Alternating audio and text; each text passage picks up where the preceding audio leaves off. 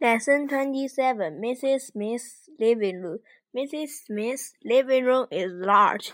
There is a television in the room. The television is near the window. There are some magazines on the television. There is a table in the room. There are some newspapers on the table. There are some armchairs in the room. The armchairs are near the table.